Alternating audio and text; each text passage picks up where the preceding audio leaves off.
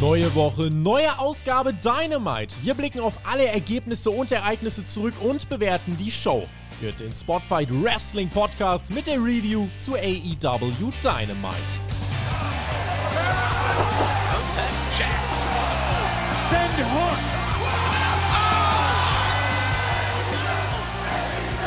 Ein letztes Mal AEW Dynamite vor Full Gear. Am Samstag ist großer Pay-Per-View bei All Elite Wrestling. Und ich glaube, es ist ein Event, bei dem wir genau hinschauen müssen, weil es über die Zukunft entscheidet. Wir beobachten genau, wie es aussieht und ob die nächsten Wochen bei AEW einfrieren werden oder ob sie brennend heiß werden. Bei uns bekommt ihr die Preview zum Event. Ihr bekommt natürlich die Live-Review. Ihr könnt am Tippspiel teilnehmen. Auf twitch.tv slash tobitexit gibt es ein Watch-Along. Also Spotfight hat euch wirklich von allen Winkeln und Ebenen sowas von abgesichert, was diese AEW-Woche äh, angeht. Und dazu gehört natürlich auch diese Ausgabe von Dynamite, die wir recorden werden. Mein Name ist Tobias Enke und an meiner Seite natürlich der unerreichte, einzigartige und unvergleichbare, allerechte vom Tech Jack.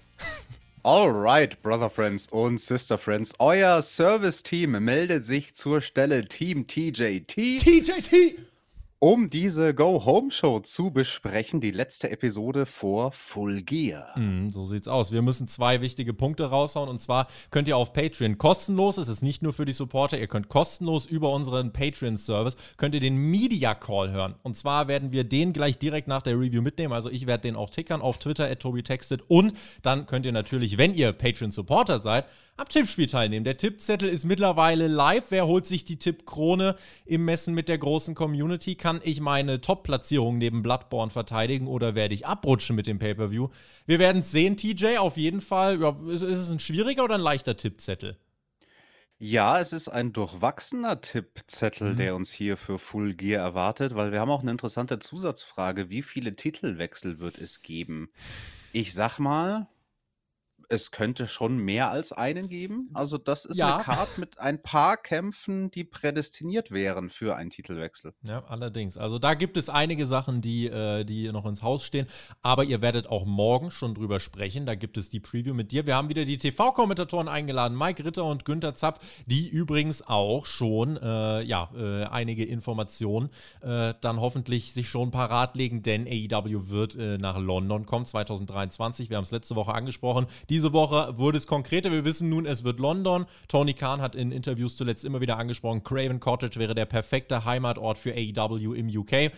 Sind wir gespannt. Wir haben noch kein festes Datum, aber wir werden das auf jeden Fall ganz genau äh, mit tracken, TJ. Und du wirst die beiden morgen dann äh, vernehmen, wenn es um Full Gear geht.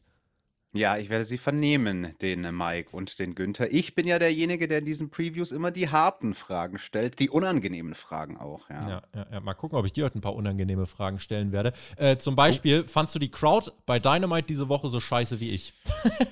ja, also die waren ein bisschen eingeschlafen, mhm. oder? War, also für eine Go-Home-Show muss ich sagen, war das insgesamt, boah, war, war sehr, sehr ruhig insgesamt. Also war tough. Wir gehen einfach mal rein in die Show, würde ich sagen, und starten einfach mal prompt mit einem Match. Das würde ich in TEW, das ist ein Wrestling-Manager-Spiel, ich würde das, glaube ich, genauso bucken. Einfach um nochmal vor dem Pay-Per-View zu verwalten. Sammy Guevara und Chris Jericho gegen Claudio Castagnoli und Brian Danielson. An sich geht jetzt um nichts weiter. Am Samstag ja das Four-Way zwischen denen. Da geht es um den Ring of Honor-Title. Story JAS gegen Blackpool Combat Club läuft jetzt auch schon länger. Würde sagen, sie dümpelt jetzt eher vor sich her. Seitdem Danny Garcia nicht mehr so der Faktor ist, ist da so irgendwie das heiße Momentum wieder ein bisschen raus. Ja, und jetzt hieß es halt einfach noch mal ein bisschen catchen, Alex. Und ich habe gedacht, ja, wird ein gutes Match, so Standard Dynamite 10 Minuten. Das geht fast 20 Minuten zum Start dieser Show. Das war echt lang. Das war in der Tat lang. Also das Opening-Match und dann danach das Promo-Video, was wir gesehen haben, klassisches Promo-Video, ein, zwei Minuten Länge, mhm. das hat die ersten 25 Minuten der Show insgesamt geschluckt und das war schon ein Klopper, aber ein guter. Also das war ein Match, was mir sehr Spaß gemacht hat, muss ich sagen.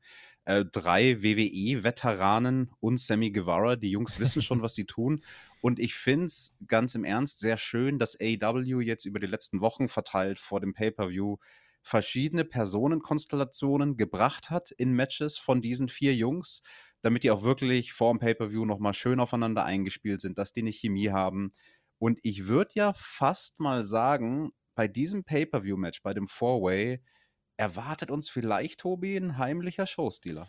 Also das, das Match beim Pay-Per-View da könnt ihr euch drauf verlassen, dass das genial wird. Also da, da ist einfach so viel, allein dadurch, du hast vier Personen, jeder hat einen eigenen Stil und allein das wird äh, dazu führen, dass, glaube ich, dieses Match, äh, ja, also das werden ja auch Mike und Günther morgen bestätigen, äh, dass dieses Match etwas ist, das ist was für Wrestling-Feinschmecker, für Wrestling-Puristen, da kannst du dich zurücklehnen und einfach Spaß mit haben. Ähm, und auch das Match hier, das war, das war nicht schlecht. Ich würde sagen, es war wahrscheinlich mit das beste Match äh, des Abends. Ich habe die ganze Zeit äh, auch nochmal überlegt, kommt doch nochmal Danny Garcia, spielt das doch nochmal eine Rolle, aber es scheint jetzt wirklich so, als das ist so ein bisschen dann typisch AEW die letzten Wochen. Man hat was erzählt und es ist heiß und dann ist es auf einmal wieder zwei, drei Wochen kein Thema mehr und man verpasst ein bisschen den Moment. Ansonsten ein professionell top geführtes Wrestling-Match. Es ging halt nicht um so viel.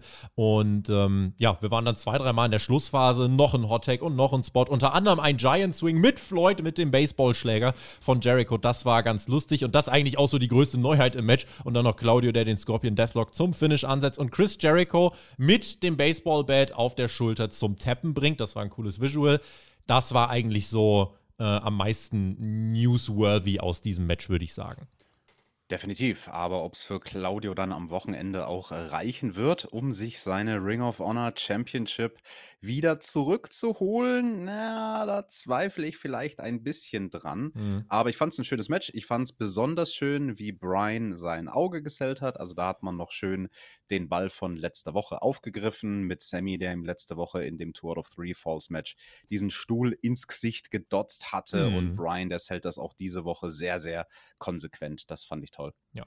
Danach gibt es ein Videopaket. MJF und äh, John Moxley. Das fand ich wirklich gut. Wenn man so in der Community fragt, ist das tatsächlich das Match, was auch allen direkt einfällt. Das ist der Main Event, das verkauft diese Show. Und ich bin sehr gespannt, weil wir werden anhand auch der Verkaufszahlen des Pay-Per-Views, werden wir auch ablesen können, wo ein MJF steht, was vielleicht auch der Verlust eines CM Punks für die Company jetzt wirklich bedeutet. Also das ist sehr, sehr spannend zu sehen, wenn man dann so überlegt, was ist so das zweite Match, was vielen einfällt. Dann nennen eigentlich fast alle Britt Baker gegen Soraya. Und danach wird es aber fast ein bisschen dünn. Äh, kann man jetzt überlegen, inwiefern das für oder gegen den Aufbau des Pay-Per-Views spricht. Also man hat zwei Matches, an die sich eigentlich alle klammern. Danach jetzt nicht, nicht ganz so viel, aber trotzdem, was man hier gemacht hat äh, mit, mit diesem Videopaket, das war schon ganz nice. In dem Atemzug möchte ich vielleicht auch sagen, es hätte durchaus bei einem etwas anderen Aufbau der Card die Möglichkeit gegeben, auch noch mal mindestens ein drittes Match zu haben, wo die Leute sehr heiß drauf sind nämlich wenn man FTR um die Tag Team Titel hätte antreten lassen. Ja. Aber sorry, auf das dritte Match ähm, in dieser Tag Team Titelserie haben jetzt vielleicht nicht so viele Leute Bock. Aber Tobi, ich weiß gar nicht, was du da erzählst, von wegen, dass vielen Leuten Moxley und MJF als erstes einfällt, wenn sie an diesen Pay-Per-View denken. Also ich denke ja als erstes an das Match, was als nächstes beworben wurde in der Show. Ah yeah! Double J, Jeff Jarrett im Ring gegen mhm. Sting und irgendwelche zwei anderen jungen Hüpfer sind auch noch mit dabei. Mhm lieben wir. Ah, yeah. Ja, es gab ein Video von Darby Allen und Sting und genau dann reden Sonjay, Lethal und der Sandmann und Jeff Jarrett sagt, Sting, wir werden nach Samstag alle miterleben, dass du nie wieder derselbe sein wirst. Wir werden dich nie wieder im TV sehen. Okay. Go for it, Jeff. Alles Gute, würde ich sagen. Ja, das, das sind große Worte von Jeff Jarrett von und seinen beiden Zwergen und seinem einen Riesen. Danach wird gescissert. The Acclaimed kommen heraus. Wir bekommen das herrliche Musikvideo, A Hand for a Hand, mit Paul White in einer, aber auch sowas von herausragenden Rolle. Natürlich, ich, wahrscheinlich können jetzt einige sagen, ja, die machen überhaupt nichts mit Paul White und so weiter. Aber dieses, dieses Musikvideo, was soll ich dazu zusammenfassen? Guckt es euch bitte an. Es war sehr unterhaltsam und es hat dazu geführt, weil The Acclaimed quasi dann rauskam auch, das hat die richtig overgebracht nochmal. Also das war, war auch schlau platziert und äh, sehr, sehr gutes Entertainment hier bei All Elite Wrestling. Definitiv, das hat mir sehr gut gefallen. Und Paul White, der macht ja jetzt ein Comeback. Das wussten ja viele vorher nicht. Mm, ja, der macht jetzt sein großes Comeback als, äh, wie hieß er, Mr. in, in äh, äh, ich hab's vergessen. Irgendwas mit einem I. Ja, irgendwas mit einem I, auf jeden Fall. Schreibt's uns in die Kommentare. So, Call to Action, gut untergebracht, ganz galant gelöst. Ähm, das war auf jeden Fall feierbar und die Acclaim trifft beim pay eben nochmal auf Swerve und Lee. Vorab eben das Match jetzt hier von Anthony Bones und Swerve Strickland. Billy Gunn direkt mit der Attacke vor dem Match auf Swerve, aber wird dann verbannt von der Security. Auch das eigentlich wieder Open an einer Ansetzung, wo du nichts mit verkehrt machst. Du verwaltest einfach nochmal das, was schon angesetzt ist. Du musst das hier nicht sehen, um das Pay-Per-View-Match zu verstehen ich fand's, äh, fand das Match okay. Ich fand's jetzt nicht sehr gut, ich fand's jetzt nicht sehr schlecht, ich fand's okay, das war ein absolut solides Weekly-Match. Definitiv. Ich habe nur so ein paar kleine Notizen dazu. Eine Sequenz von Swerve hat mir sehr schön gefallen. Da hat er am Anfang so ein Misdirect gemacht auf der Ringmatte und das Ganze dann in 'ne Head Scissors. Das fand ich schön. Er macht dann danach vor seiner Heat einen Fosbury Flop aus dem Ring heraus. Das war schon das zweite Mal an dem Abend, dass wir die Aktion sehen. Sammy Guevara hatte das im Opener nämlich auch schon gemacht. Mhm. Na und wenn man im zweiten Match des Abends eine Aktion zum zweiten Mal sieht, hm, dann zeigt mir das, Swerve hat vorher nicht den Opener geguckt, aber naja gut, in der Werbepause, da machen sie klassischen Werbepausen-Catch und beim Comeback von Bowens ist mir etwas aufgefallen, was mir auch letzte Woche in einem Eight-Man-Tag-Team-Match schon aufgefallen ist. Die Gegner bumpen nicht bei seinen Schlägen und dadurch hat das Comeback, finde ich, nicht so viel Feuer und nicht so viel Pep und so viel Drive, wie es eigentlich haben könnte. Aber du, das ist ähm, der einzige Kritikpunkt, den ich da habe. Ansonsten, ja, solides Ding. Strickland sichert sich den Sieg mit dem JML-Driver, so bezeichnet ihn Excalibur. Da der Pay-Per-View-Sieg für Swerve und, und äh, Lee sehr unwahrscheinlich ist, äh, gibt es hier halt den Clean-Sieg von, von Swerve, weitestgehend. Der hat die Schulter von Bowens äh, relativ viel attackiert. Aber ansonsten, also, es wäre ja eigentlich fast schon ein Swerve, wenn wieder kein Split kommt beim Pay-Per-View, muss man sagen. Also mittlerweile ist ja wirklich so eingehämmert. Auch hier würde ich fast sagen, ist der Moment eigentlich auch schon wieder ein bisschen durch. Also es ist so ein bisschen wie bei Julia Hart, wann tritt sie dem äh, House of Black bei so, wir haben es verstanden und wenn das, wenn dann der Turn kommt, so, ja, wahrscheinlich Swerve, glaube ich, hat vielleicht ein bisschen die besseren Karten, wenn es dann äh, wirklich um die Solo-Karriere bei AEW geht, aber das werden wir dann in den nächsten Wochen äh, beobachten. Ich habe eine Hoffnung zu dem Tag-Team-Titel-Match bei Full Gear. Ich glaube nicht, dass man es macht, aber rein theoretisch könnte man es so bucken dass man nach diesem Tag Team Titelmatch Backstage schaltet zu FTR und die fordern die Champions heraus, wer auch immer die Champions dann sein werden, hm. für den nächsten Abend bei Dynamite. Das wäre, finde ich, so das Einzige, wie man rechtfertigen könnte, dass man FTR nicht auf diese Pay-Per-View-Card gepackt hat. Und das wäre immer noch zu spät und das wäre immer noch den Moment verpasst. Aber, ey, Digga, wenn nicht nächste Woche, dann nie, ganz ehrlich. So, und jetzt habe ich die exklusive Message für dich, was äh, Paul White verkörpert hat. Er war nämlich wie zu seinen ganz frühen Giant-Tagen, er war Captain Insano, Insano. Oh, Insano. Ja. ja, früher. Insano. Insano, lieben wir. Insane ja, in the Brain. Insane ja. in the Brain, Insano. Ich habe als erstes gerade, als wir bei I waren, weil ich heute einen Podcast zur Fußballweltmeisterschaft gemacht habe, habe ich gedacht, er ist irgendwie Captain Infantino. Aber das ist es irgendwie auch nicht, glaube ich, weil Infant, äh, verstehst du nicht. Ist auch egal. Nee. Äh, Aber Tobi, wir reden hier auch nicht über Fußball, auch wenn es sehr interessant ist natürlich. Die WM, die findet ja in einem äh, sehr schönen äh, Land statt. Crown also, Jewel ja in Fußball, ja. viele freundliche äh, Dinge, die dort passieren in Katar. Ich war da auch schon zweimal, bin da umgestiegen, aber nur ja, beim Flug nach Australien. Hm, ich äh, ja, würde äh, nicht da umsteigen, aber was, äh, also. Doch, da gibt es ein süßen, süßes Maskottchen am Flughafen, Ach. Boa, so einen gelben, so einen gelben Teddybär, der ist so gelb wie mein Pulli, den ich heute anhabe und der Insano. hat so eine Taschenlampe auf dem Kopf. Achso, der nee. ist auch Insano. Ah, ja. lustig, lustig. Äh, insane ist auch die Fehde von Jade Cargill und Nyla Rose und zwar insane, dass die noch nee. läuft. Es geht, es gibt über 7000 Sprachen auf der Welt und in keiner davon wird diese Story besser. Bringt's bitte zu Ende. Äh, Wäre ein klassisches Buy-In-Match für mich. Brauche ich auch nicht auf der Hauptcard von Full Gear. Wir haben es zu Genüge besprochen. Äh, Haken ja. dran. Also hoffentlich kriegen die mindestens 20 Minuten beim Pay-Per-View. Samoa Joe im Interview im Ring mit Tony Schiavone. Es gibt Lob, dieses Interview findet im Ring statt. In der Vergangenheit haben wir öfter mal kritisiert, dass so ein Follow-up nach so einem Turn immer mal nur Backstage mal kurz zwei Minuten thematisiert worden ist. Hier gibt es ein Segment, im Ring, Joe vergleicht Tony Schiavone mit einem guten alten Kollegen, mit Onkel Paul. Und der Ring of Honor TV-Champ erklärt, das war kein Schocker, dass ich geturnt bin. So, warum wundert ihr euch? Wardlow äh, reißt die ganze Zeit das Maul auf und, und labert da sonst was für eine Scheiße und beachtet mich nicht. Dafür hat er ganz einfach äh, bezahlt. Dann nimmt die Promo Heelzüge an. Die Menschen hier in der Arena warten nur auf ihren Moment und sind alle faul. Ich nehme mir meinen Moment. Dann kommt Powerhouse Hobbs heraus. Er sagt, äh, Wardlow habe ich jetzt seit Wochen vermobst, das kann ich auch ganz genauso mit dir tun.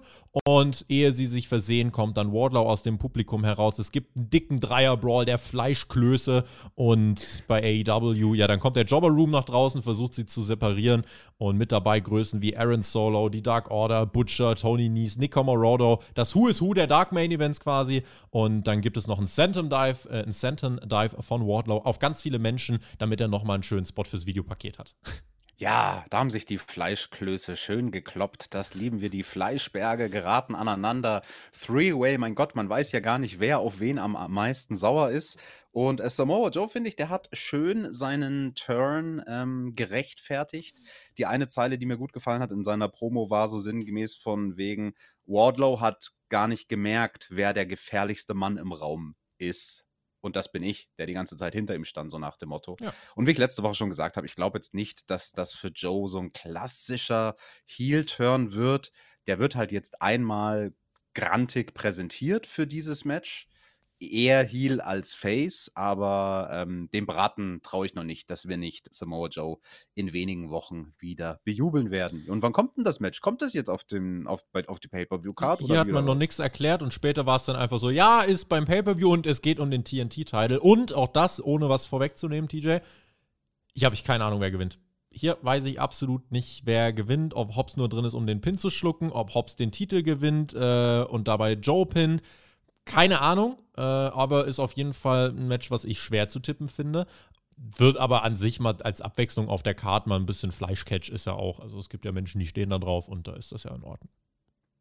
Du, ganz ehrlich, also wenn das gut platziert ist, so ein Fleischklops-Catch, auch wenn das nicht meine präferierte Art Match ist, sehe ich das lieber als so manche andere Arten von Matchen, Matches, Foreshadowing zu einem Match, was wir gleich noch in der Show hatten. Aber erstmal schalten wir Backstage. Und zwar zu Frau Doktor. Äh, Britt Baker meldet sich vor der DraftKings-Wand und sie meint Soraya.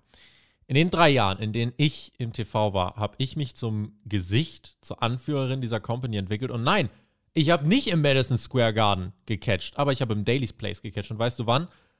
In einer Zeit, in der die Fans nicht kommen konnten, über ein Jahr. Aber wir haben das Feuer vom Pro Wrestling am Leben gehalten. Ich habe mich mit Verantwortung beladen und mich für diese Company eingesetzt. Ganz ehrlich, ich respektiere, dass du den Weg geebnet hast, auf dem ich jetzt gerade laufe. Aber dieses Business schuldet dir absolut gar nichts und du hast nicht das Recht, mich jetzt runterzumachen. Ich bin Herz und Seele, der Puls von AEW und wenn du glaubst, da drüber zu stehen, verschwinde, denn this is my house. Eine richtig starke Backstage-Promo von Britt. Fast eine komplette Babyface-Promo. Ja, das gefällt mir aber hier bei Britt und Soraya, dass da jetzt sehr die Grenzen verschmelzen mhm. von Heel und Face. Das ist hier gar nicht so von Bedeutung, sondern es ist so ein Duell von zwei Damen, die halt beide over sind auf ihre Art und Weise. Und ich fand es besonders schön, dass Britt Baker sinngemäß gesagt hat: Hey, Soraya, mir wurde nichts gegeben, was dir nicht auch gegeben wurde, nämlich eine Chance.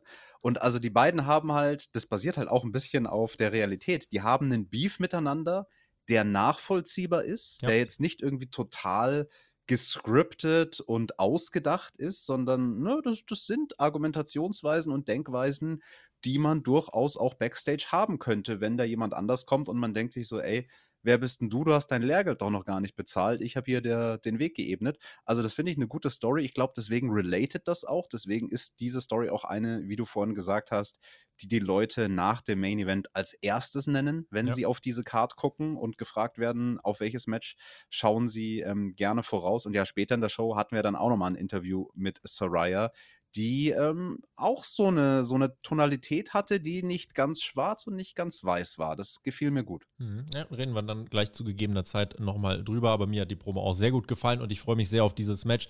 Alle Augen auf Soraya, alle werden sich das angucken und ich drücke ihr alle Daumen, dass sie eine gute Performance liefern kann. Und dann gucken wir für die Zukunft. Ganz ehrlich, äh, wenn das jetzt gut mit der Heel-Nummer funktioniert ähm, und sie damit overkommt, äh, die WWE, äh, ja, die, die WWE-Posse äh, durchzudrücken. Go with it. Ist interessanter, als jetzt einfach wieder ganz lang zu versuchen, sie als Face darzustellen und dann klappt es nicht, sondern einfach mal ein bisschen auf das hören, was die Fans, wie, wie die Fans reagieren, was funktioniert und dann eben, ne, uh, go with it. Und da bin ich gespannt, wie man das uh, machen wird. Aber ganz ehrlich, es ist ja kein Wunder, wenn ein homegrown Star wie Britt Baker sich stellt gegen eine äh, WWE-Größe gegen einen Outsider. Natürlich werden die AEW-Fans Britt Baker bejubeln. Das ist jetzt eigentlich nichts, glaube ich, auch Tony Khan sollte das eigentlich nicht überraschen. Ne, deswegen. Ja, aber das heißt nicht, dass es für Soraya nicht auch Stimmt. Jubel geben wird. Eine Sache möchte ich noch sagen zu dem Interviewsegment. Das ist mir nämlich aufgefallen, dass du es gesagt Es war Backstage vor dieser DraftKings-Wand relativ unspektakulär.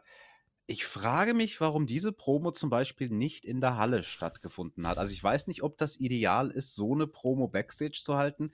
Vielleicht macht man sowas, weil man Britt Baker damit schützen möchte, weil dann muss diese Promo nicht live sein, sondern kann voraufgezeichnet sein. Sie kann mehrere Takes machen. Mhm. Es war ein langer Monolog, das muss man auch sagen. Also das war jetzt keine 30 Sekunden Promo, das war eher war so eine zwei Minuten Promo. Ne? Und zwei Minuten im Fernsehen am Stück zu reden, ohne zu stottern, zu stammeln oder sogar zu vergessen, an welchem Tag der Main Event stattfindet, hör mal, das ist gar nicht so einfach. Absolut. Es gibt ein Comeback und eine Zusatzfrage ist, ob es ein Debüt geben wird bei Full Gear fürs Tippspiel. Hier gab es ein Comeback. Darius Martin ist wieder da. Top Flight ist back together an der Seite von Dante. Und sie haben einen dritten Mann im Bunde und das ist AR Fox. Der ist hier der Hometown Hero. Der hat Matches bei Dark bestritten und bei Dark, TJ. Dark gab es diese Woche wirklich den, den Clash of the Titans. Wir hatten Sky Blue gegen Paris Van Dale im Opener, zwei Minuten. Dann hatten wir die Iron Savages, Boulder und Bronson. Die haben gegen Brandon Lee und Lucas Chase gewonnen, zwei Minuten. Kiara Hogan hat Hör gegen auf. Kennedy Copeland gewonnen, zwei Minuten. Frankie Kazarian gewinnt gegen Zach Clayton in drei Minuten. Die Factory besiegt die äh, Channing Thomas, Jake Manning und Teddy Goods äh, in vier Minuten. Athena besiegt LMK, Little Mean Kathleen. Kleine böse Kathleen äh, mit einer Lariat in drei Minuten. Dann haben wir die Dark Order, die besiegt Mike Magnum, Brett Goslin und Arjun Singh in viereinhalb Minuten. Und Main Event, Daniel Garcia besiegt Brock Anderson in acht Minuten. Prost, sage ich dann nur. Tobi, warum erzählst du uns das? das weil AR Fox hören. aus dieser, weil AR Fox aus Dark kommt. Ja, das ist ein Riesenproblem mit AR Fox, weil ich bin kein Dark-Zuschauer, ich bin einfach nur ein TV-Zuschauer und ich möchte, dass ich weiß, wer diese Menschen da im Fernsehapparat sind. Und also ich, der DJ, weiß, ich weiß natürlich, wer, wer AR Fox ist, ne? Ja. von Lucha Underground und hier und dort und aus den Indies und CZW etc. Natürlich kenne ich den. Ich kenne den und du kennst den. Aber so der Standard-Fernsehzuschauer, der nicht alles an Indie-Wrestling guckt, für den war das ein komplett unbeschriebenes Blatt. Es wird einfach nur sein Name erwähnt. Es, es wird sonst nichts Diesmal dazu gar gesagt. Nichts, also wirklich gar nichts. Wirklich nichts, äh, gar nichts. Also es ist einfach, hey, das hier ist AR Fox und der, der, der Zuschauer. Der Indie-Veteran sagt äh, Excalibur noch. Well, und der Zuschauer, der halt kein Indie-Zuschauer äh, ist, der wird sich nur fragen, wer oder was ist ein AR Fox? Und auch Darius Martin, sein Comeback, er ist einfach wieder da. Also ich finde, das ist eigentlich eine, eine krasse Sache, weil der ist erst 13 Monate verletzt, kehrt zurück, hat einen schweren Autounfall, ist wieder Monate raus und jetzt einfach so, plopp, ein Darius Martin ist gespawnt. Ähm, Finde ich, find ich ein bisschen schade. Ich hoffe, Topflight bleibt gesund. Die haben in meinen Augen nämlich wirklich, ähm, ich sehe in denen noch immer junge Hardys und finde, dass die noch immer einen modernen, tollen Stil bringen. Und doch, ich, gerade in ihrer Anfangszeit, finde ich, haben die, haben die ähm, das Publikum auf eine Art und Weise bekommen, dass ich äh, das wirklich bewundert habe. Ich schmunzel nur gerade, weil heute, als ich Dynamite geschaut habe, da hat meine Freundin dann gerade Mittagspause gemacht im Homeoffice und hat so ein, zwei Segmente mitgeguckt, unter anderem auch dieses Match. Und sie hat nämlich auch gesagt, sollen das die neuen Hardys sein oder was? Ja, mal gucken, ob sie es werden. Sie müssen auf jeden Fall gesund bleiben. Sie haben hier mit AR Fox direkt eine Chance auf die Trios-Titles gekriegt, weil das wird damit unterstrichen. Die Trios-Titles sind Matchmaking-Party-Titel. Das ist einfach so. Ähm, gucken wir mal, also das Match war im Endeffekt äh, jetzt, war, war gar nicht so krass, wie ich dachte, es war aber mal die Abwechslung jetzt wieder, also es war wieder ein bisschen High-Flying-Catch äh, mit, mit über Seil und, und hast du nicht gesehen. AR Fox, der eine solide Figur, finde ich, gemacht hat, der solide Moves gezeigt hat. Es ist halt, ich sag mal so, wenn du in einer Show catchst, auch mit Leuten wie Bandido, generell, wenn du in einer Show catchst, in der die Marschroute ist, jedes Match ist hier gut bis sehr gut, hast du es sehr, sehr schwierig, einfach herauszustechen, wenn du legit kein Charakter transportieren kannst und einfach nur ein weiterer Independent-Veteran bist, der gut wresteln kann. Und deswegen, ähm, ja, kam das auch beim Publikum leider nicht so over. Mit der Zeit ging es dann letzten Endes und ähm, ja, über tatsächlich längere Zeit wurden auch die Faces hier, beziehungsweise eben äh, Top Flight und AR Fox als gleichwertig, fast sogar besser dargestellt. Und ganz am Ende ist es dann nach elfeinhalb Minuten der Package Pile Driver und der Black Arrow, die für das Death Triangle die Titelverteidigung sicher machen. Ja, willkommen zur wöchentlichen Turnstunde bei AEW. Ich werde jetzt mal anhand von diesem Trios-Match so ein paar Dinge skizzieren, die mir persönlich missfallen Normalerweise sagen wir ja immer nur, hey, das ist Party-Catch und für die Leute, die drauf stehen, ist es die Sache, auf die sie stehen. Ich persönlich stehe nicht drauf und das war jetzt ein Kampf, der einige Spots hatte, die wirklich, ich sag's einfach, wie es in meinen Wrestler-Augen ist, verdammt blöd waren und ein Match, wo es nochmal wirklich deutlich war, so, ei, ei, ei. Da wird halt teilweise wirklich nur hirnlos rumgeturnt, ohne dass die einzelnen Moves und einzelnen Sequenzen wirklich danach ausschauen, dass jemand versucht, einen Wettkampf zu haben. Es gab so Spots, also der, einer der dümmsten Spots, der war in einer der Anfangssequenzen, wo Phoenix vom Apron aus in den Ring hüpft, sein Gegner liegt auf dem Boden, der zurückkehrende Darius. Phoenix macht aber gar keine Aktion. Er springt einfach nur über das Top Rope in den Ring, um sich zu positionieren für den nächsten Spot, welcher da ist, dass sein Gegner ihn greift und die beiden purzeln zweimal nach vorne, machen einen doppelten Vorwärtssalto und Phoenix purzelt aus dem Ring. What the fuck? Spot ohne Sinn und Verstand. Später gab es von Top Flight so ein Manöver, wo sie sich wirklich fünf Sekunden lang, ich übertreibe jetzt nicht, ich habe gestoppt, fünf mhm. Sekunden lang einfach in der Mitte des Rings im Waistlock haben. Der eine hat seinen Partner im Waistlock, während die Heels sich gerade positionieren, nur um dann den Partner über sich zu werfen. Ich glaube, es war Dante Martin, der über seinen Partner nach hinten geworfen wurde. Sieht mega spektakulär aus, ist auch super athletisch, aber hat halt leider nichts mit Wettkampf zu tun. Und ähm, ja, äh, besonders blöd fand ich auch zum Beispiel von Dante Martin einen Bewegungsablauf.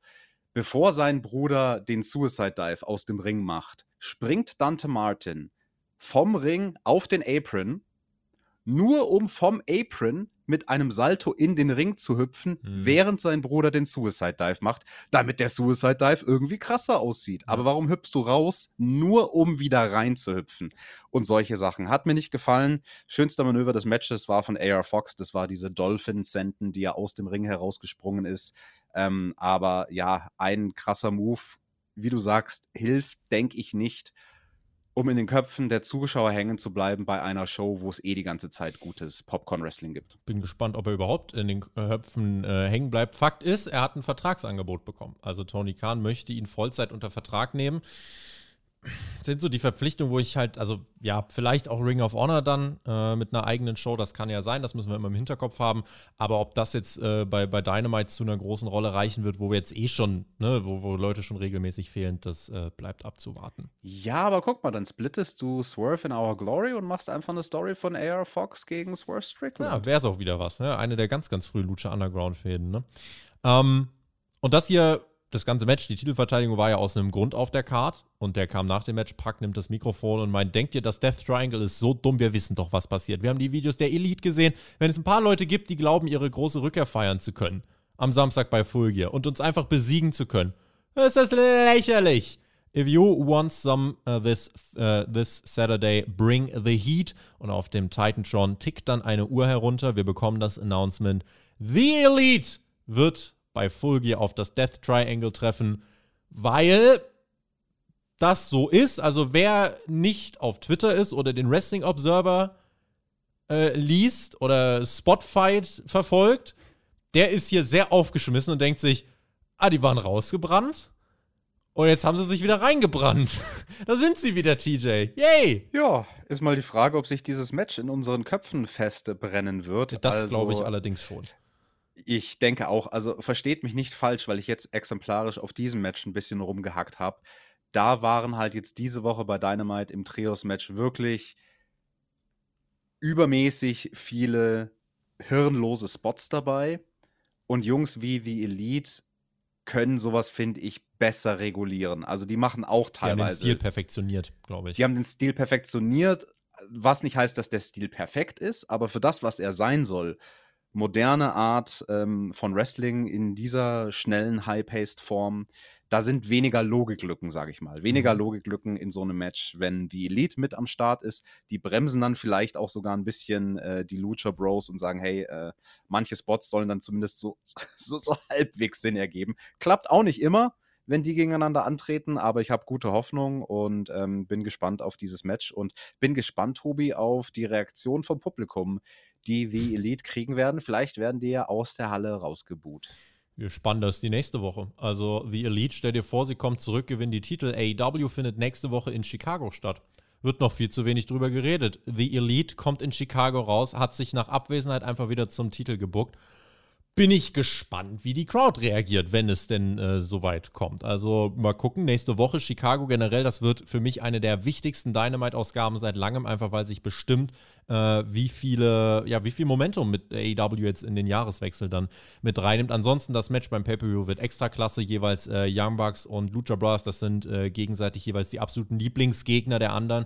Dazu noch Puck und Kenny Omega, das macht es jetzt absolut nicht schlechter. Deswegen, das wird großartig. Also da werden wir eine große Wrestling-Party feiern und da werden auch Mike und Günther ihren Spaß haben und äh, alles weitere dazu könnt ihr dann in der Preview erörtern. Und dann gucken wir mal, wie es mit den Trios-Titles weitergeht. Ob die jetzt wirklich zu The Elite zurückgehen und man dann das macht, was man eigentlich machen wollte. Ob es dann vielleicht sogar mal eine Storyline um den Trios-Title gibt oder ob es weiter der Party-Titel wird, das äh, werden wir dann ähm, beobachten müssen. Ricky Starks ist Backstage. Letzte Woche von Lance Archer attackiert, daher keine Ringfreigabe bekommen. Also gibt es das Match erst diese Woche bei Rampage. Und als gewiefter Beobachter merkst du ja, okay, Ricky hat noch nicht mal die erste Runde, während drüben die schon ja, quasi durch sind. Also da gibt es ja hier schon das Finale des linken Turnierbaums. Ricky muss also, wenn er ins Finale will, Lance Archer besiegen und heute im Media Call wird Tony Khan bekannt geben, wie das gelöst wird. Das heißt, äh, ihr erfahrt dann entweder bei mir auf Twitter oder äh, indem ihr den Media Call dann bei uns demnächst nachhört äh, über patreon.com slash Spotify Podcast, erfahrt ihr, wie es gelöst wird. Es scheint so, als müsste Ricky Starks, wenn er Lance Archer besiegt, dann erst nochmal im Buy-In für Full Gear, glaube ich, antreten. Da dann nochmal Brian Cage besiegen und würde dann in der Main Show auf einen komplett frischen Ethan Page treffen. Und Ethan Page, an alle, die sagen, Tobi, hackt doch mal nicht immer auf Ethan Page herum. Macht diese Review bitte jetzt schon mal aus. Das empfehle ich euch einfach wirklich ganz, ganz lieb gemeint. Macht diese Review bitte jetzt schon mal aus. Ansonsten, Ricky Starks, das sind die Starks Days. Ich glaube, er wird, äh, ich hoffe, er wird dann Freitag und Samstag jeweils drei Siege holen. Ist das richtig? Nee, er wird drei Siege Sam äh, Freitag und Samstag holen. Das ist sehr sensationell. Ja. Hoffe ich. Äh, das wird er. Das ist auch überraschend wie ein Schaltjahr. Aber zu denjenigen, die die ganze Zeit in die Kommentare schreiben, dass der Tobi aufhören soll, den Ethan Page zu roasten, schreibt das bitte auch diese Woche wieder unter die Kommentare. Ich weiß nicht, Tobi, was dir einfällt, diesen Ethan Page zu roasten. Der ist stark wie ein Bär. Der hat mehr Wrestling-Figuren als ich. Das ist ein cooler Typ. Ethan Page kommt heraus fürs nächste Match, bekommt legit keine Reaktion. Ach Quatsch, du hast nur dein Fernseher zu leise eingestellt gehabt. Nimmt sich ein Mikrofon und sagt, ach, das ist alles, was ich krieg. Dann boot die Crowd, Ziel erreicht. Dann sagt er, ihr simplen Zivilisten, wir werden noch sehen, ja, ich werde heute Bandido besiegen und bei Full Gear Number One Contender auf den World Title und dann egal ob Moxie oder MJF, ich werde AEW World Champion. Eine Vorstellung bei der friert bei mir wirklich alles ein. Bandido kommt heraus, bekommt ordentliche Reaktion, hat uns bei äh, Dynamite schon mal gegen Chris Jericho überzeugt. Bei Rampage gegen Rouge war es merkwürdig, dann wurde er nämlich unter Vertrag genommen, hat eigentlich das ganze Match nur gesellt und aufs Maul gekriegt und dann durch einen Einroller gewonnen. Jetzt hat es hier mit Ethan Page zu tun. Er bringt es zu einem äh, ordentlichen Match mit ihm, wie, um, wie im äh, Trios-Titles-Match gerade relativ viel Spektakel, wobei man sagen muss, dass Bandido ja wirklich diesen geilen Mix hat aus High-Flying und dann eben diesen Power-Moves. Das ist einfach was, wo du siehst, da, da ist was Frisches, da ist was Neues und das hat auch die Crowd gefeiert. Die Crowd hat diesen Stil von Bandido gefeiert. Die Crowd wollte, dass Bandido dieses Match gewinnt, so wie die Crowd letzte Woche wollte, dass Eddie Kingston dieses Match gewinnt. Aber wir wissen, was der Plan ist. Ethan Page ähm, versucht einmal den Super Eagles Edge, wird in der Luft in eine Hurricane Runner gekontert. Das war ein herausragender Move. Die Crowd feierte das extrem ab. Aber das bringt nichts, denn am Ende gewinnt Ethan Page trotzdem. Und es ist Stille in der Halle, aber Ethan Page steht im Finale. Ähm, ich hätte sowohl Eddie Kingston als auch in dieser Nacht Bandido für die besseren, stimmungsvolleren und charismatischeren Sieger gehalten. Und nun lasst eurem Frust freien Lauf. Also letzteres Statement, was du gemacht hast, das kann ich verstehen, dass du es machst. Ich sage es mal so. Also mich hatten sie zwischendrin während dem Match. Ich hatte da teilweise echt Sorgen, dass Bandido jetzt gewinnt. Und ich denke mir so, Sorgen, nein, dass Bandido gewinnt, nein, TJ. Besieg nicht meinen Jungen, besieg nicht der, den Ethan. Wenn der sein Eagles Edge macht, dann ich ist nie vorbei. so Fanboy spielen für jemanden. Und dann versucht er es vom Top Rope und wird gekontert auch noch. Also da, da ist mir ja das Herz stehen geblieben, wirklich.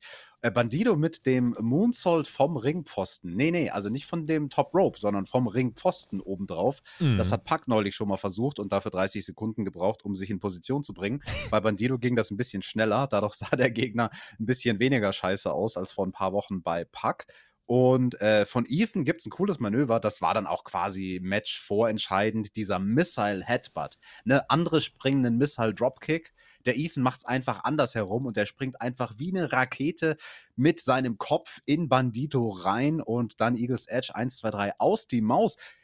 Ethan Page, verdienter Mann im Finale. Ich habe dir das ja schon gesagt, Tobi. Ich habe dir ja schon gesagt, dass der im Finale stehen wird, als ich den Turnierbaum das erste Mal gesehen habe. Lange bevor das erste Match angefangen hat überhaupt in diesem Turnier. Ethan Page, ja, der wird dann wohl den Ricky Starks platt machen und dann tut es mir leid für den Ricky, aber wenn man halt innerhalb von zwei Tagen drei Matches workt, ja, sorry, dann kommst du an dem Ethan Page nicht mehr vorbei. Und dann stell dir mal vor, wenn jetzt dann der MJF quasi World Champion wird und dann der Ethan Page den herausfordert, wir könnten nächste Woche bei Dynamite, könnten wir schon Ethan Page als neuen AW World Heavyweight Champion küren. Ja, so schaut es nämlich aus. Tobi. Wir hatten ein Videopaket. Luchasaurus und Jungle Boy. Eigentlich das Ding auf dieser Pay-Per-View-Card mit dem, mit dem meisten Long-Term-Faktor. Es ist ein Steel-Cage-Match und auf dem Papier, wenn du das siehst und dir überlegst, ja, die waren Tag Team Champions zusammen, was übrigens auch jeder vergessen hat. Es spielt aber überhaupt keine Rolle mehr, dass die Tag Team Champions waren. Ähm, aber lang Tag Team gewesen, Champions gewesen, beste Freunde durch dick und dünn und dann durch Christian Cage der Split. Jetzt böse Rivalen, krasse, krasse Gegenpole, Action und Steel Cage Match. Eigentlich eine Story, wo du denkst, ja, easy. Aber ich weiß nicht, ähm, also es hört sich heiß an. Aber ich weiß nicht, ob es wirklich so heiß ist. Es liegt an den Dingen, die wir hier jede Woche besprechen.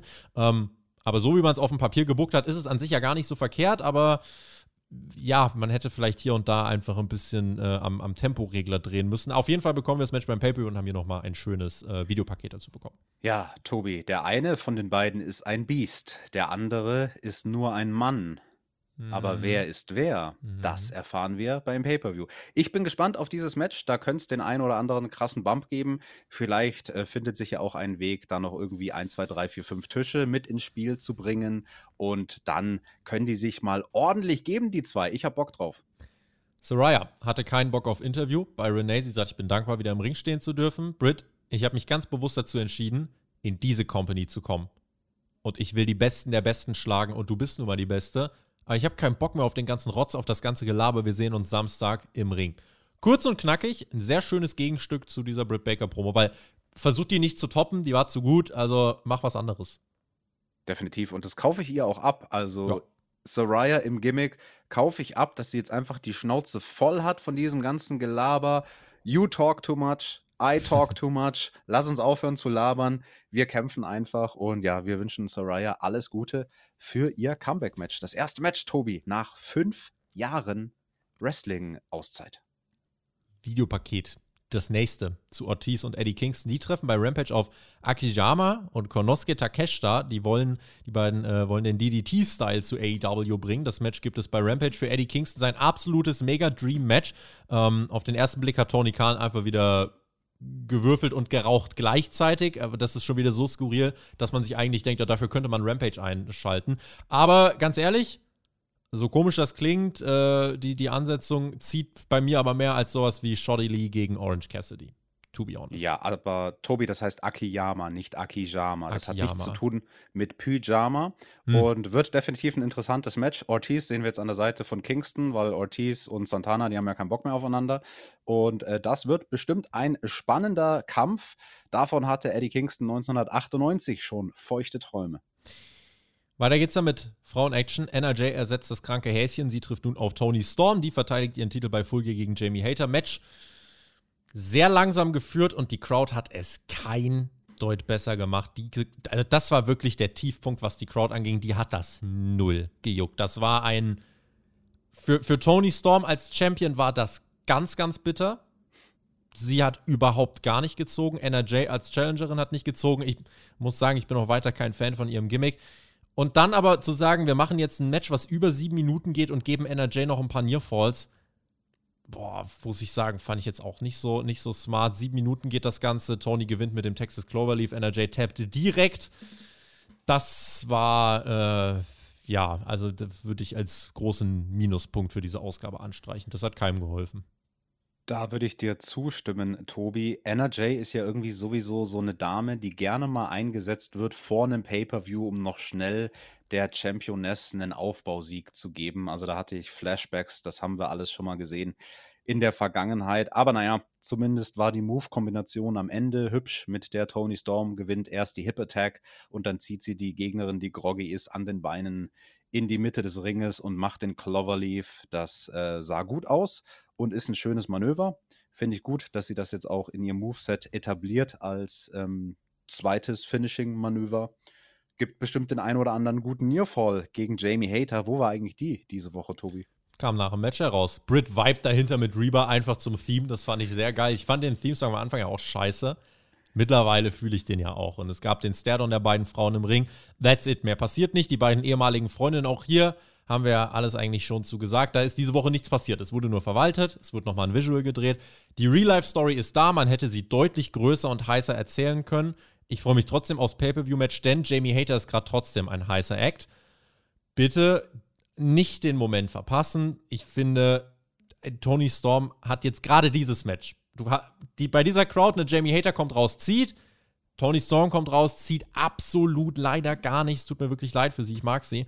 Aber Jamie Hater ist gerade die Frau, die mit dem Gürtel mehr anfangen kann als Tony Storm. Und deswegen, ähm, ja, das, das würde ich dann machen. Und dann kannst du weitermachen mit Jamie Hater und äh, Britt Baker kannst das teasen. Dann kann irgendwann Thunder Rosa zurückkommen. Du kannst vielleicht noch ein Rematch machen. Finde ich alles spannender als Tony Storm bleibt Champion. Aber Tobi, jetzt Knarre auf die Brust. Wird Tony Khan den Moment verpassen mit Jamie Hater am Wochenende? Auf meiner Tony Khan-Rechnung steht, also äh, er hat mir Geld überwiesen soeben per PayPal. Nein, er wird den Moment nicht verpassen, er wird die richtige Entscheidung treffen. Dann bin ich beruhigt. Die richtige Entscheidung hat man auch getroffen, indem man 2023 nach London kommt. Da bekommen wir die Bestätigung. Sobald es da mehr Details gibt, erfahrt ihr das natürlich. Wir werden uns da aber mal ganz gewieft äh, beste Tickets sichern. Aber mehr Details gibt es erstmal noch nicht. Dafür die Rampage-Card. Wir bekommen Lee Moriarty gegen FTW Championship. Außerdem Ricky Starks, Lance Archer. Hook und Ricky Starks bei Rampage. Natürlich werde ich dann die Rampage-Review machen. Wir bekommen Athena gegen Madison Rain und Eddie Kingston und Ortiz gegen Takeshita Akiyama. Ähm, das ist das Programm dafür. Und die Card für AEW Full Gear bekommen wir auch nochmal komplett runtergerattert. Einmal die Lauscher gespitzt. Wir bekommen beim Pay-Per-View John Moxley gegen MJF World Championship. The Acclaimed gegen Swerve in Our Glory Tag Team Championship. Tony Storm gegen Jamie Hater Women's Championship. Brian Danielson, Chris Jericho, Sammy Guevara, Claudio Castagnoli Ring of Honor Championship. Ethan Page gegen Ricky Starks oder Lance Archer oder Brian Cage. Jade Cargill gegen Nyla Rose, TBS-Title. Darby Allen und Sting gegen Jay Lethal und Jeff Jarrett. Britt Baker gegen Saraya. Samoa Joe Wardlow und Powers Hobbs. Es geht um den TNT-Title. Steel Cage Match Jungle Boy gegen Luchasaurus. Elite gegen Death Triangle, auch das noch. Ich bin bei elf Matches, die ich jetzt hier gezählt habe. Einmal mehr ist meine Befürchtung, dass diese Card so voll ist, dass einige Matches, die Besseres verdient hätten, eventuell untergehen könnten. Einige sagen, das ist der AEW Pay-Per-View mit dem wenigsten Hype im Voraus. Schreibt uns das gerne auch in die Kommentare. Ähm, ich habe bei Hauptkampf, wie habe ich es zusammengefasst? Ähm, AEW muss aufpassen, Tony Khan muss aufpassen. Eine der größten Gefahren im Moment fürs Booking ist Angst. Wenn ich versuche, nur der Sympathische zu sein und einfach nur versuchen will, keine Fehler zu machen, dann wird es langweilig. Und ich habe das Gefühl, Tony Khan wird gerade etwas ängstlich im Booking. Dieser Pay-Per-View wird essentiell, um zu bestimmen, ob, ey, ob jetzt einfach wieder Momentum zurückkehrt nach Fulge. Und ich finde, man braucht Momentum. Und deswegen, ähm, ich hoffe, dass Tony Khan richtige Entscheidungen treffen wird, um uns nächste Woche eine Dynamite-Ausgabe zu bescheren, wo wir beide sagen, ey, das war jetzt mal wieder Must-See-TV. Denn ich bin ehrlich, alles, was wir bis hierhin bei dieser Show gesehen haben, entspricht nicht dem, was ich unter Must-See-TV verstehe. Das war bis hierhin eine komplette Verwaltenshow. Bitte mit Full Gear echt nochmal ein bisschen Feuer anlegen und dann äh, Mische machen über den Winter, damit wir eben nicht einfrieren. Zur Pay-Per-View-Card muss ich sagen, als wir hier jetzt den Rundown gekriegt haben, zum ersten Mal von der quasi kompletten Pay-Per-View-Card, da habe ich mir gedacht, huch, da sind schon einige echt interessante, gute Matches drauf. Also, das könnte so ein Fall sein, wo quasi die Summe des Ganzen größer ist als die einzelnen Teile Mhm. zusammengezählt oder wie auch immer dieses Sprichwort geht. Ich Ja. glaube, ihr wisst, was ich meine. Und das heißt aber nicht, dass nicht trotzdem so zwei, drei Matches in die Pre-Show wandern könnten. Wofür ist eine Pre-Show da? Ganz ehrlich, mach aus diesen elf Matches, also mach da auch nicht noch eins dazu. Jetzt Das bitte wird nicht aber bei passieren. Rampage. Das wird Natürlich passieren. wird das passieren. Natürlich wird bei Rampage, das wird live sein dieses Wochenende. Da werden noch mal irgendwie zwei, drei Matches announced und die kommen dann in die Pre-Show. Aber wenn du den Pay-Per-View nehmen würdest und so Sachen wie Nyla Rose gegen Cargill und zwei andere Matches in die Pre-Show packst, dann hast du ein Pay-Per-View mit acht richtig geilen Matches. Aber wir kriegen am Wochenende wieder den Overkill. Ja, äh, Tobi, wir werden trotzdem Live-Review machen. Wir Natürlich. schlagen uns die Nacht um die Ohren. Ich weiß jetzt nur noch nicht, welche Nacht das ist. Ist es Samstag oder Sonntag? Ach, irgendwie eins von beiden. Saturday, TJ. Saturday. Wir gehen in das finale Segment der Show. Ich sage direkt vorweg, dieses Segment hat auch unter den fehlenden Zuschauerreaktionen gelitten. Und zwar sehr. Leider, leider, leider. John Moxley mit seiner letzten Promo in Richtung MJF. Gemischte Reaktion, fast sogar mehr Buhrufe, kurioserweise. Und er beantwortet uns erstmal die Frage, wer ist John Moxley? Und dann spricht er über MJF. Den hat er gescoutet, ihn beobachtet, hat gelernt, MJF kann ganz gut singen. Ja, und er hat halt diesen Chip gewonnen in einem der schlechtesten Leather-Match-Finishes aller Zeiten. Aber im Ernst, ich sehe ein Kind, das Wrestler spielen will. Ich sehe ein Kind, das Angst hat, seinem Hype nicht gerecht werden zu können. Und dann kommt Stokely Hathaway heraus, Lee Moriarty kommt in den Ring, W. Morrissey, die Firma, der Gun Club, auch William Regal wird in der Ecke fixiert. Die Crowd ist verwirrt, bis dann MJF herauskommt. Und wir sehen wieder das, was wir vor ein paar Wochen schon gesehen haben. MJF steht an der Weggabelung, hilft der Moxley oder nicht? MJF hilft, er schaltet die Firma aus. Ethan Page, der im Finale steht, als World Championship Contender, wird hier abgefertigt in einer Reihe mit den absoluten Geeks. Möchte ich nur mal kurz overbringen. Das war eine Show. Das war nicht zwei Wochen. Das war eine Show. Der, der mir als glaubwürdiger Number One Contender verkauft werden soll, wird hier im Main Event von der Geek-Fraktion ins Picture gebracht und mal eben nebenbei wegge weggewischt. Also ich bitte euch. Ja, aber also der Ethan Page wurde ja nur deswegen weggehauen, weil der MJF so geistesgegenwärtig war, dem einen Stecher in die Augen zu verpassen und dann in die Eier zu treten und ihn dann aus dem Ring zu befördern. Ja, da kann sogar ein Ethan Page nichts gegen tun. MJF ist ein Ehrenmann. Er haut die Firma raus, nachdem es ja die Firma war, die ihn überhaupt diesen äh, Chip gebracht hat vor ein paar Monaten. Ja, und dann haben wir nur noch drei Leute im Ring. Mhm, Also ganze Firma-Kram, muss ich sagen, ist Quatsch. Und MJF meint, wenn ich ihr wäre, würde ich jetzt mal ganz schnell verschwinden. Und dann fängt MJF seine Promo an mit 1 zu 1 mit den Zeilen der Pipebomb von CM Punk. Und das muss ich sagen, hat mich kurz in einen Zustand versetzt, wo ich mir dachte, Hilfe, nein, tease das doch bitte nicht.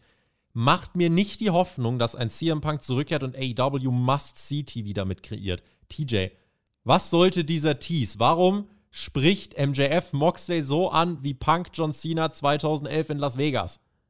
Ja, weil Larry schon daheim auf dem Sofa sitzt und die Zähne gefletscht hat und ready ist, am Samstag beim Pay-Per-View rauszurennen und wie die Lied in die Wadeln zu beißen, Tobi. In die was zu beißen? In die Wadeln. Wadeln? Ja, in die äh, Unterbeine. Jedenfalls er fängt die Promo an. John Moxley, while you lay there, hopefully as uncomfortable as you possibly can, I want you to listen to me. Und so fängt das dann an. Ich hier komplett kurz eskaliert, was das soll. MJF will der Best Wrestler in the World werden. Und er ist nicht mehr der, der beim ersten Mal auf Moxley getroffen ist. Er hat sich weiterentwickelt. Er braucht den Titel mehr als alles andere auf der Welt. MJF bekommt dann auch das Publikum, meint John, du glaubst, ich bin nicht das Böse. The greatest trick the devil ever pulled was convincing the world he doesn't exist. Und bei Full Gear wirst du herausfinden, ich bin das Böse. Because my name is Maxwell Jacob Friedman and I'm better than you and you Mikro weggenommen.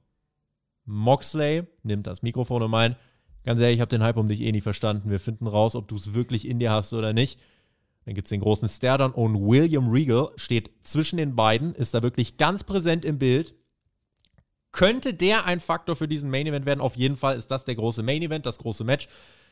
Das Segment an sich, bevor wir nochmal über die Ansetzung für ein Pay-Per-View sprechen, das Segment an sich, die erste Hälfte hat leider gar nicht funktioniert, weil die Crowd null drin war. Es hat sich überhaupt nicht heiß angefühlt. Es hat sich fast nur von der Reaktion fast ein bisschen amateurhaft angef angefühlt irgendwie. Nicht heiß, nicht wie eine Go-Home-Show.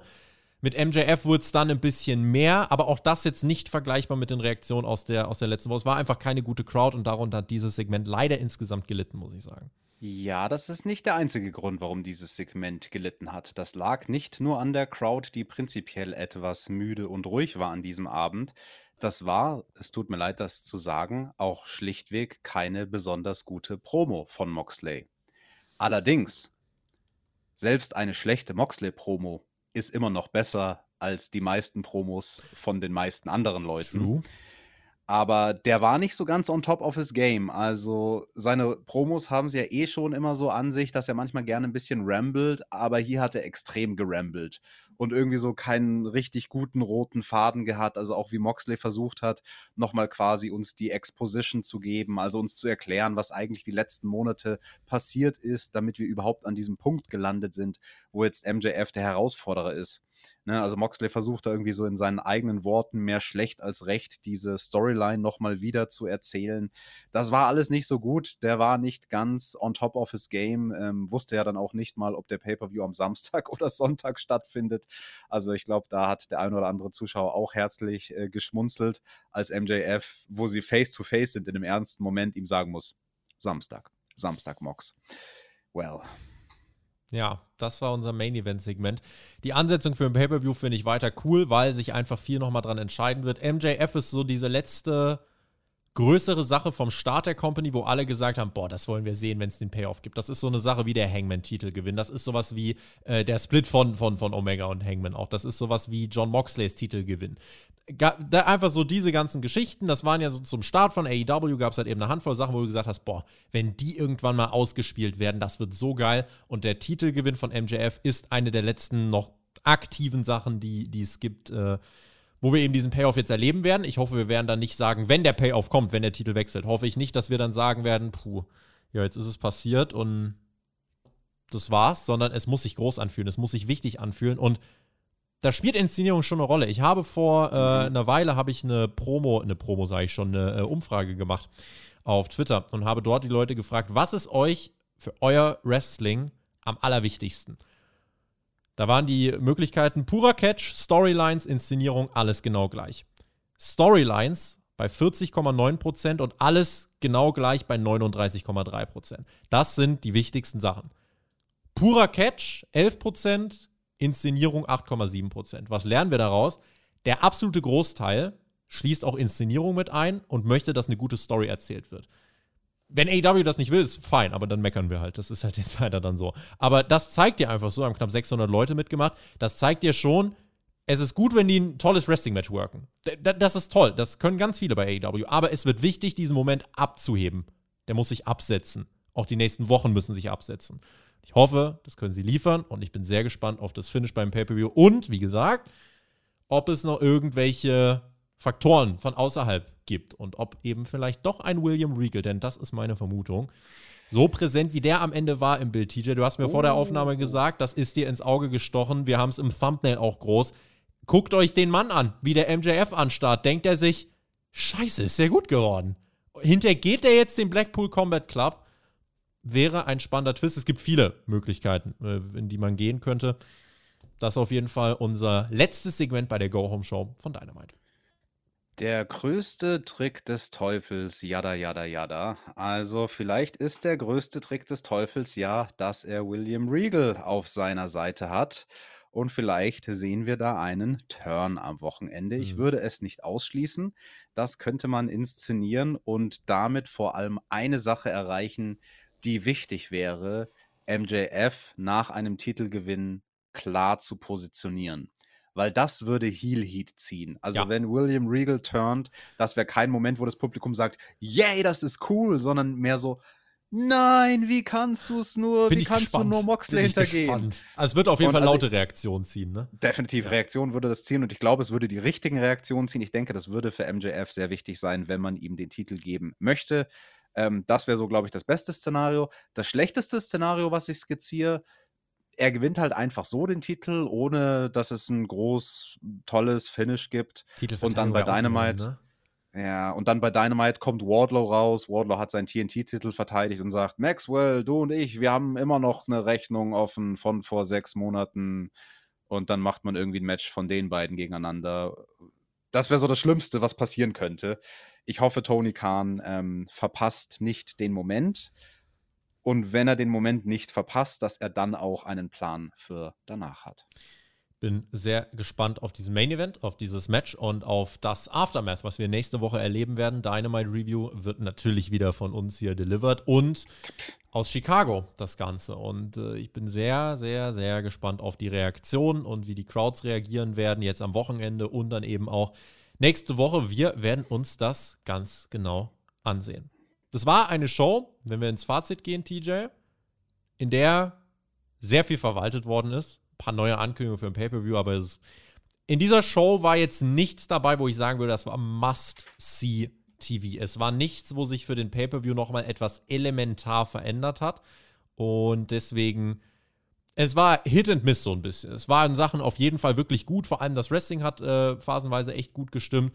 Und es waren halt so einige Sachen, ja, die waren da. Auch Tony Storm und so weiter, die nicht so funktioniert haben. Alles eben, wie gesagt, so ein bisschen äh, unter einer Crowd geführt, die äh, es ihnen nicht leicht gemacht hat. Ja, ich muss aber sagen, das ist definitiv vielleicht eher eine bessere Go-Home-Show gewesen als eine schlechte Go-Home-Show, zumindest für AW-Maßstäbe. Weil ich erinnere mich, wir hatten das in der Vergangenheit auch schon bei der letzten Dynamite-Ausgabe vor einem Pay-Per-View, dass dann irgendwelche random Matches mit The Blade oder so stattgefunden haben, wo wir uns sagen, hä, was sollen jetzt denn die Wegwerf-Wrestler auf einer Card vom Pay-Per-View?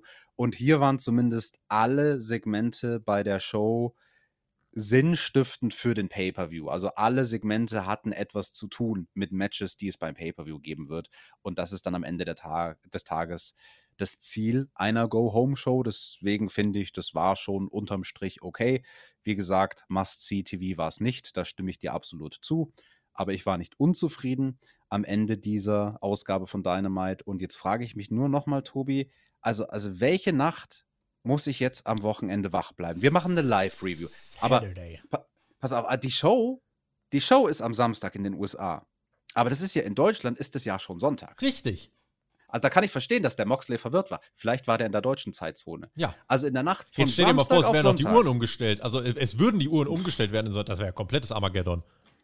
Nee, also. wirklich. Also ich bin ja froh, dass ich gerade irgendwie mit Winterzeit klarkomme. Okay, also die Nacht von Samstag auf Sonntag. Und um Richtig. wie viel Uhr können dann unsere treuen Zuhörer und Zuhörerinnen uns live auf YouTube sehen mit unserer Review? Wenn die Show vier Stunden geht, sind wir um äh, kurz nach sechs für euch am Start. Wer die Show live mitgucken will, wir sind auf twitch.tv slash Tobi textet bereits. Äh, also ab 2 Uhr gehen wir in die Show. Da gibt es aber auch Vorprogramm. Also wir sind schon ab, ab 19 Uhr da live. Also wenn ihr sagt, oh, ich kann gar nicht mehr warten, dann könnt ihr ab 19 Uhr Twitch anmachen und dann ziehen wir durch bis morgens. Könnt ihr meine Fresse bis 8 Uhr morgens sehen. Also wer das will, äh, es wird die Minderheit sein, äh, kann das dann dort tun. Und ansonsten, genau, die Live-Review Sonntagmorgen werden wir die äh, delivern und eben schauen. War der Pay-Per-View Must-See und vor allem nächste Woche, das bin ich nicht müde zu betonen, nächste Woche Dynamite wird brutal wichtig. Geht AEW in die nächsten Wochen und Monate mit Must-See Television oder nicht?